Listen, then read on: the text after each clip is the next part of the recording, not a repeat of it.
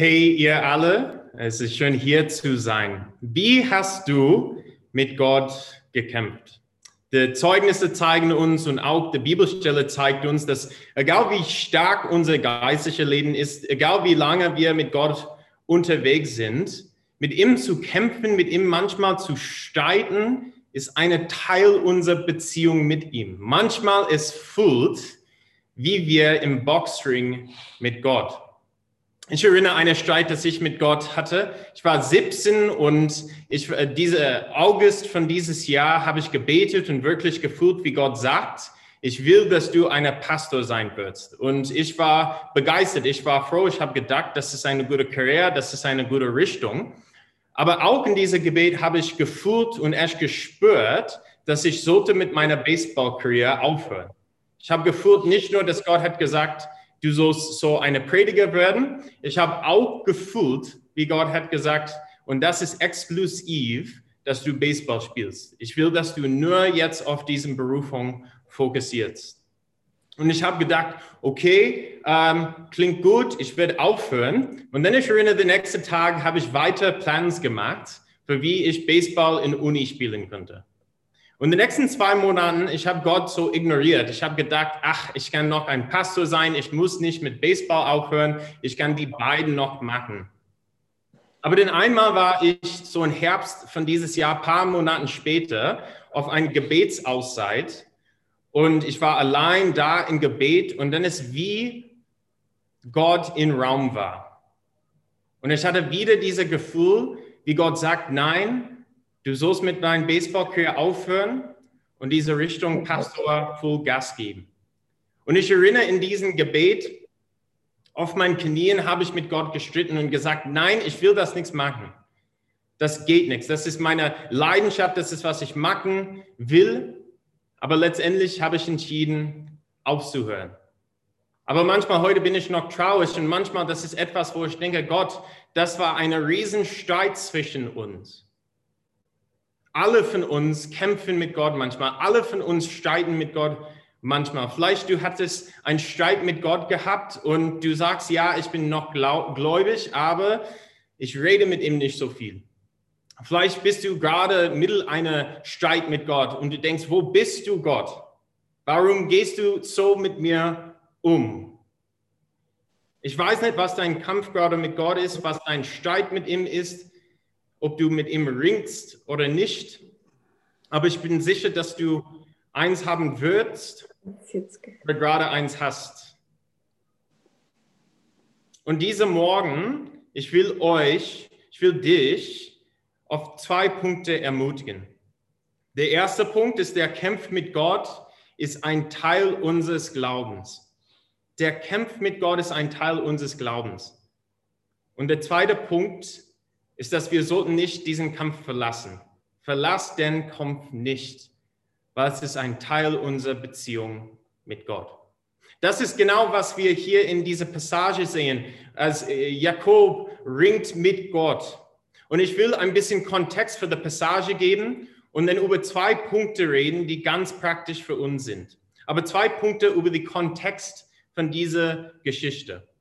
Erst was passiert zu Jakob gerade? Jakob hat einen Bruder und er heißt Isa. Und Isa ist echt wütend mit Jakob. Und da ist eine Gründe für das. Jakob hat sein Erstgeburtsrecht geklaut und sein Erstgeburtssegen geklaut.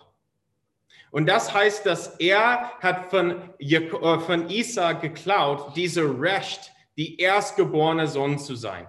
Und das ist eine lange Geschichte, wie das passiert ist. Aber das heißt, paar sagen erst, es heißt, dass er kriegt den großen Teil des Erbes, wenn sein Vater Isaac stirbt. So, er hat von Isaac viel Geld geklaut, Macht geklaut. Es heißt auch, dass wenn Isaac stirbt, dass Jakob ist der Vater, der Herr, die ganze Familie. Und das ist wichtig, weil es ist keine normale Familie, das ist Abrahams Familie. Wenn wir gehen ein bisschen zurück in 1. Mose, wir sehen, dass Gott ist zu Abraham gekommen und hat gesagt, ich habe deine Familie auserwählt und durch euch werde ich die ganze Welt segnen. Es ist durch eure Familie, dass meine Segen, meine Mission für Himmel auf Erden wird weitergehen. Und der Jakob klaut nicht nur eine Erstgeburtsrecht, er klaut die wichtige Rolle, die Leaderrolle in dieser großen Mission. Und er hat auch die Erstgeburtssegen genommen. Er hat einmal so die Kleidung von Isa angemacht und ist zu seinem Vater gegangen und er ist blind und wie Isa gesprochen. Und Isaac hat Jakob gesegnet und gesagt, hey, du bist mein gesegneter Sohn, du bist der Leiter der Familie. Und er hat gedacht, dass Jakob war Isa. Und so wir sehen, dass zwischen Isa und Jakob, da ist eine große Streit. Und wegen dieser Streit, wegen alles, das Jakob geklaut hat, ist er weggerannt, geflüchtet in ein anderes Land. Aber es ist ein bisschen älter geworden und es ist die Zeit für ihn zurück in sein Land zu gehen. Und das heißt, dass er seinen Bruder konfrontieren muss. Er muss seinen Bruder konfrontieren. Und als er zurück nach seinem Land hingegangen ist, hat er gehört, dass Isa hat eine kleine Armee von 400 Männern und er kommt Jakob zu treffen.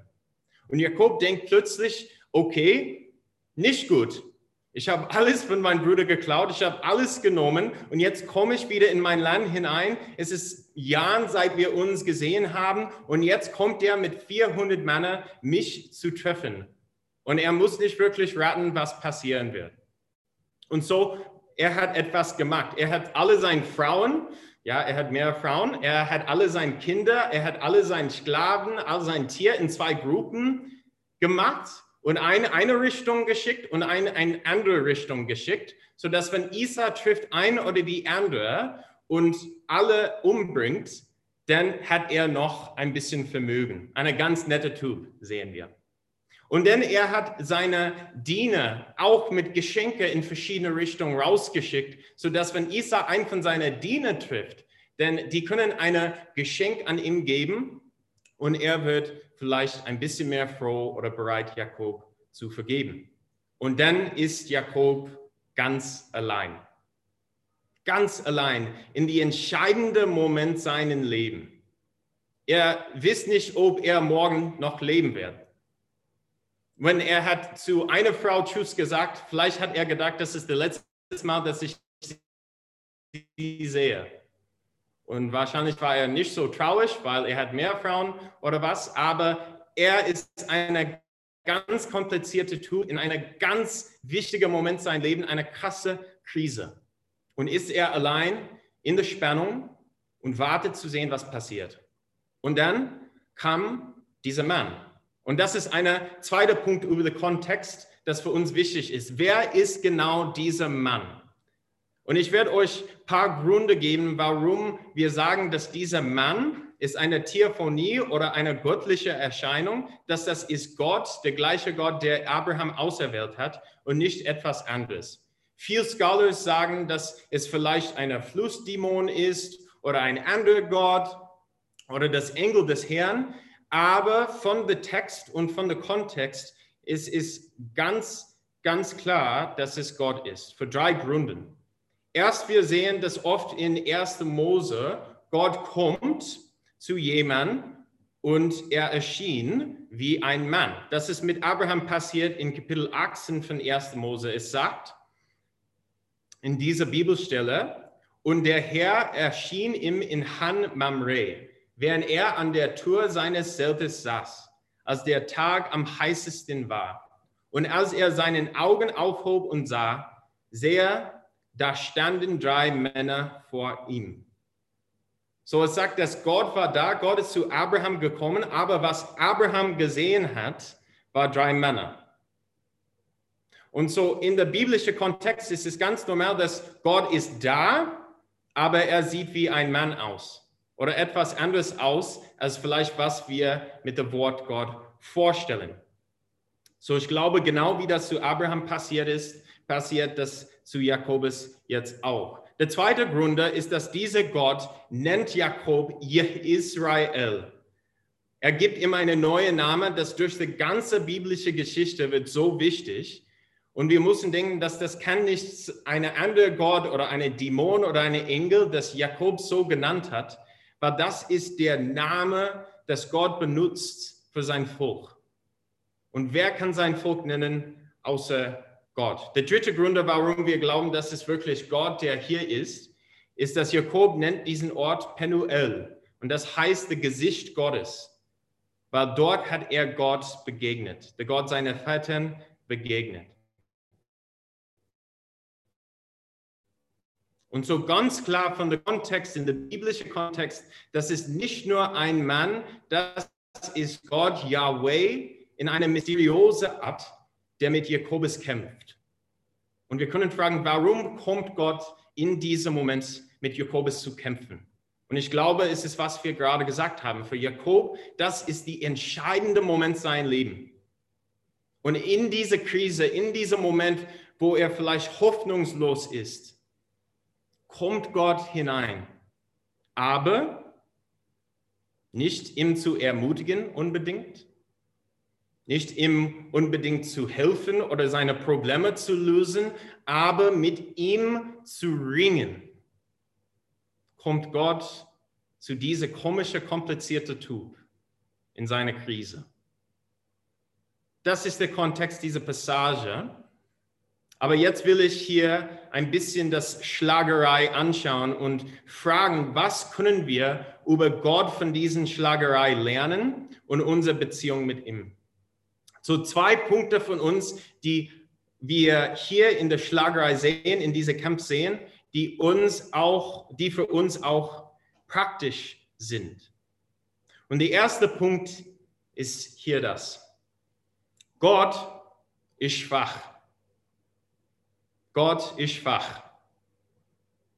Wir wissen von 1. Mose, die Geschichte, wenn du lest zurück, dass Jakob ist ein starker Typ. Aber das ist ganz interessant, dass er Gott niedergeschlagen hat. Dass Gott ist auf Boden und er verliert diesen Kampf mit Jakob.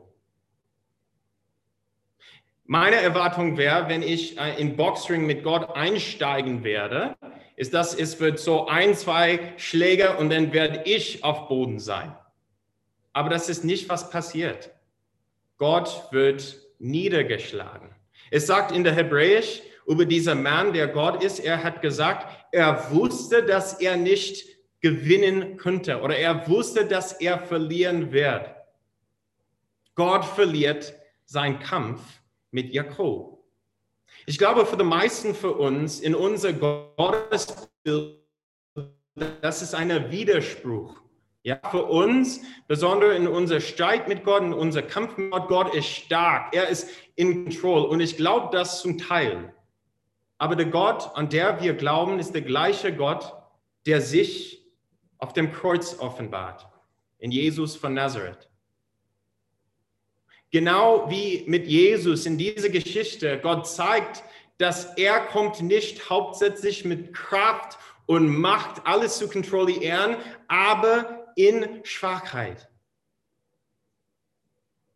Das ist eine große Sache, das uns zeigt, dass der Gott der Alte Testament ist der gleiche der Neue Testament, weil Gott erlaubt Jakob ihm niederzuschlagen und Gott erlaubt Pontius Pilatus ihm auf ein Kreuz zu hangen.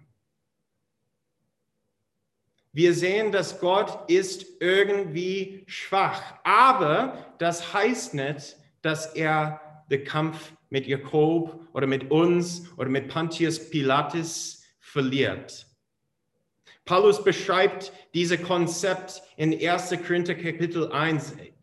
Er sagt, wir jeder verkünden Christus, den gekreuzigten Messias. Für die Juden ist diese Botschaft eine Gotteslästerung und für die anderen Völker völlig Unsinn. Für die hingegen, die Gott berufen hat, Juden wie Nichtjuden, erweist sich Christus als Gottes Kraft und Gottes Weisheit. Denn hinter dem scheinbar zu Widersinnungen Handeln Gottes steht eine Weisheit, die alle menschliche Weisheit übertrifft. Gottes vermeintliche Ohnmacht stellt alle menschliche Stärke in den Schatten. Oft wir wollen einen Gott, der alles für uns löst. Ich glaube manchmal, das ist unsere Motivation, wenn wir sagen, oh Gott ist in Control. Und das ist ein großer theologischer Punkt und können wir über das diskutieren. Aber wir sagen das oft, weil in unser Herz, was wir wollen, ist jemand, der unsere Probleme löst. Und wir haben gute Gründe für das, weil für manche von uns haben wir große Probleme. Für alle von uns haben wir Probleme, aber manche sind großes Ende.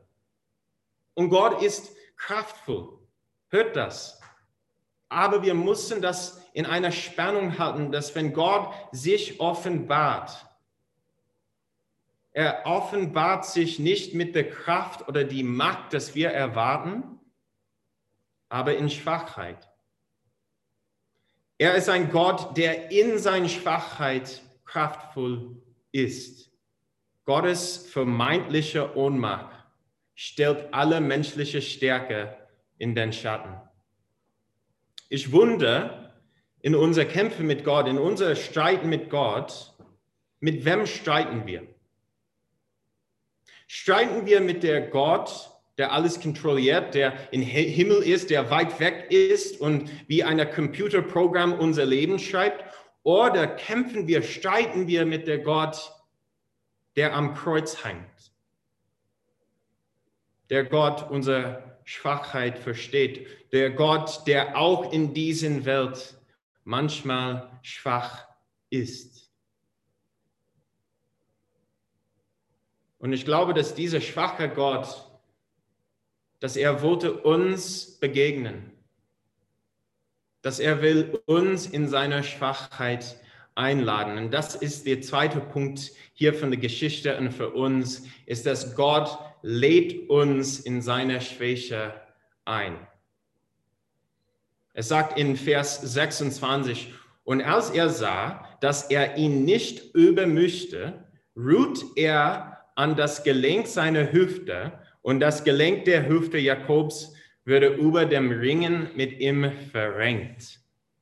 So, es klingt hier an der Oberfläche, wie Gott einfach eine gute Punch landet, dass er hat äh, er war so auf Boden und er hat ihm gut geschlagen. Und werde ich einfach sagen, dass in der Hebräisch ist es nicht so klar, wo Gott Jakob schlägt.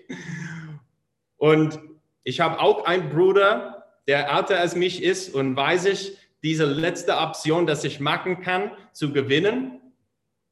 Aber ich glaube, das ist nicht, was Gott gemacht hat. Ich glaube, es ist nicht so gewalttätig. Das hebräische Wort hier für beruhen ist genau das. Es heißt in Hebräisch Nagar und es heißt einfach zu beruhen. So, das ist ein bisschen zu stark eine Übersetzung, dass Gott hat wieder geschlagen oder sein Hip geschlagen, sein Gelenk geschlagen. Nein, es sagt wirklich, dass auf, als Gott auf Boden steht und Jakob ist über ihm, dass Gott hat einfach seine linke Seite beruht. Und er bringt Jakob auf seine Ebene nieder, in seiner Schwachheit. Gott hat nicht einfach die Schlagerei gewonnen, er hat es beendet, als er Jakob in seiner Schwachheit reingebracht hat. Und das war wichtig für Jakob. Und wir sind nicht alle Jakob, so das ist für alle von uns nicht total praktisch. Aber Jakob war echt arrogant. Er hat immer geklaut, was er wollte. Er war ganz selbstbewusst. Aber er ist der Typ, der Segen Gottes in diesen Welt trägt. Und Gott muss ihm zeigen, muss ihm lehren, wie Gott der Welt segnen wird. Wenn Gott und er in einer Beziehung sein wollen, muss Jakob diesen Gott verstehen, der Gott, der schwach ist. Wer ist bereit, in seiner Schwäche mächtig zu sein? Wir sehen hier, dass Gott in der Schwachheit schafft eine einzigartige Beziehung mit Jakob. Aber das hat eine praktische Sache für uns. Wir wissen in jeder Beziehung, was stärkt die Beziehung zwischen zwei Menschen oder zwei Personen ist nicht, wenn jemand er stark ist und hat das immer zusammen. Nein, wir wissen, dass psychologisch und emotionell, dass Verletzlichkeit ist, was eine Beziehung stark, stark macht. ist, wenn beiden Seiten sagen, nicht, dass, hey, ich bin stark, du siehst mich, ich habe das alles unter Kontrolle. Nein, eine Beziehung ist stark, wenn die beiden Seiten sagen, du kannst mich sehen, wie ich eigentlich bin. Und ich bin schwach, ich habe das nicht alles zusammen. Und die andere Seite sagt, ich sehe dich und du kannst auch mich sehen, wie ich bin. Verletzlichkeit ist wirklich die Grundlage von einer starken Beziehung. Wenn du nicht verletzlich bist mit den Leuten, die du liebst, denn deine Beziehung wird schwach. Schwach zu sein durch das Verletzlichkeit ist Stärke. Und so, ich glaube hier, Gott schlägt Jakob nicht einfach zurück er lädt Jakob in seiner Verletzlichkeit ein und er lädt ihm ein, dort in der Schwachheit, in der Streit, in die Probleme im kennenzulernen. Und das wird Jakobus Identität. Jakobus kriegt eine neue Name von diesen Schlagerei, diesen Begegnungen mit Gott. Ja, Israel. Und das ist so ein wichtiger Moment in der biblischen Geschichte, weil Gott hier nennt sein Volk, ja Israel. Und das ist ein Wort, das jetzt im heutigen Tag einfach ein Begriff ist für ein Land oder eine Nation, aber das ist ein Verb und ein Name. Es ist ein Wort, das von zwei Worten gemacht ist. Der erste Wort, Sarah, ist zu kämpfen. Und dann El ist der Wort für Gott. Da sind ein paar mögliche Übersetzungen. Kämpft mit Gott oder Gott kämpft vor ihm oder Gott kämpft mit ihm. Aber Gott sagt hier mit Jakob, als sie beiden auf Boden sind, du bist ja Israel. Deine Identität, wer du bist, ist der Person, der in meine Verletzlichkeit reingekommen ist und dort mich kennt und mit mir streitet und kämpft für diese Welt, füreinander. Der Punkt ist, ist, dass Gott segnet ihm mit einem neuen Namen, aber es ist nicht ein neuer Name mit viel Kraft, mit all seinen Problemen gelöst, aber es ist ein Name für jemanden, der verletzlich und schwach in Gott ist. Und in dieser Schlagerei da ist eine neue Art von Beziehung, dass wir mit Gott haben können. Es ist hier, als wir das hier Israel ausleben, als wir äh, das als unsere Identität nehmen, dass wir lernen, wir können so ehrlich mit Gott reden, wir können wütend mit Gott sein. Aber das so lassen, dass es innerhalb unserer treuer Beziehung mit ihm stattfindet. Jakobus spricht ganz frei mit Gott nach diesen Schlagerei. Er sagt, du musst mich segnen. Wer bist du? Es ist nicht einfach nette Wort oder nette Gebet. Nein, es ist ein Streit. Es erinnert mich, diese Schwachheit an Jesus, als er im Garten Gethsemane ist, vor er gekreuzigt wird. Und er schwitzt Blut und er sagt zu Gott, nein, ich musste das, ich musste das nicht machen. Gott, hilf mir, Vater, hilf mir in diesem Moment. Ich will das nicht mehr machen, was du gesagt hast. Aber wie du willst. Wir sehen wieder und wieder und wieder, dass Gott lädt uns in seine Schwachheit ein. Und dort mit ihm leben wir. Und dort in diese Teil unserer Beziehung mit Gott ist es voll okay, nicht okay zu sein.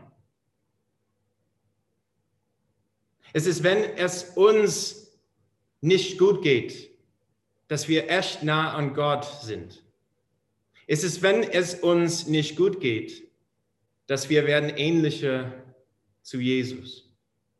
Paulus beschreibt das wieder in 2. Korinther. Ich will das für euch lesen und dann abschließen.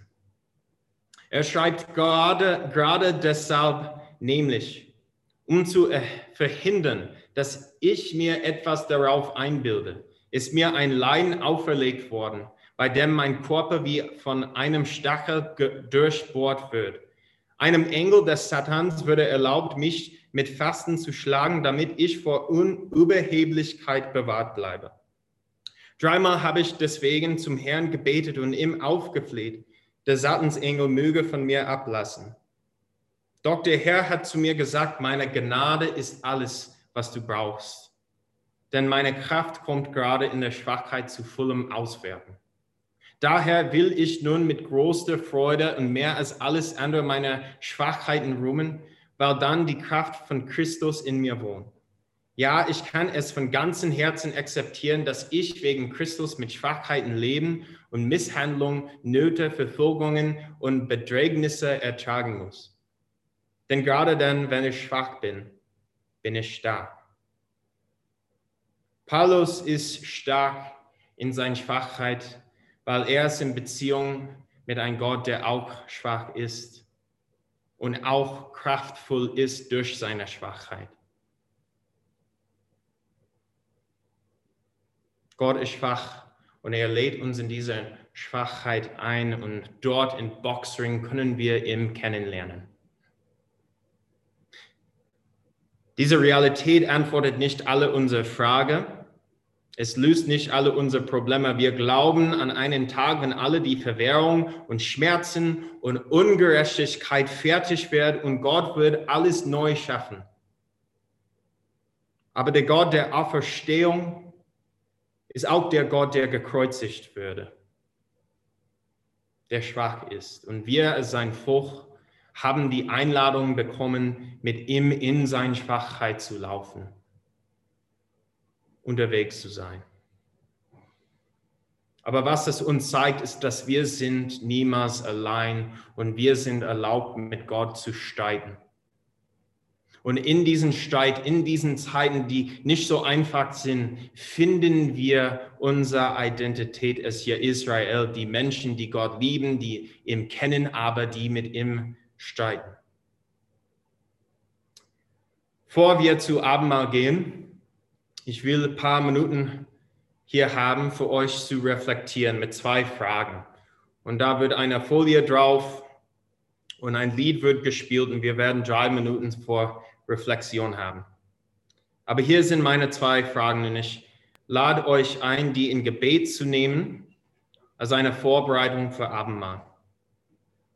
Wie bist du gerade in deinem Leben schwach? Wie bist du gerade nicht okay?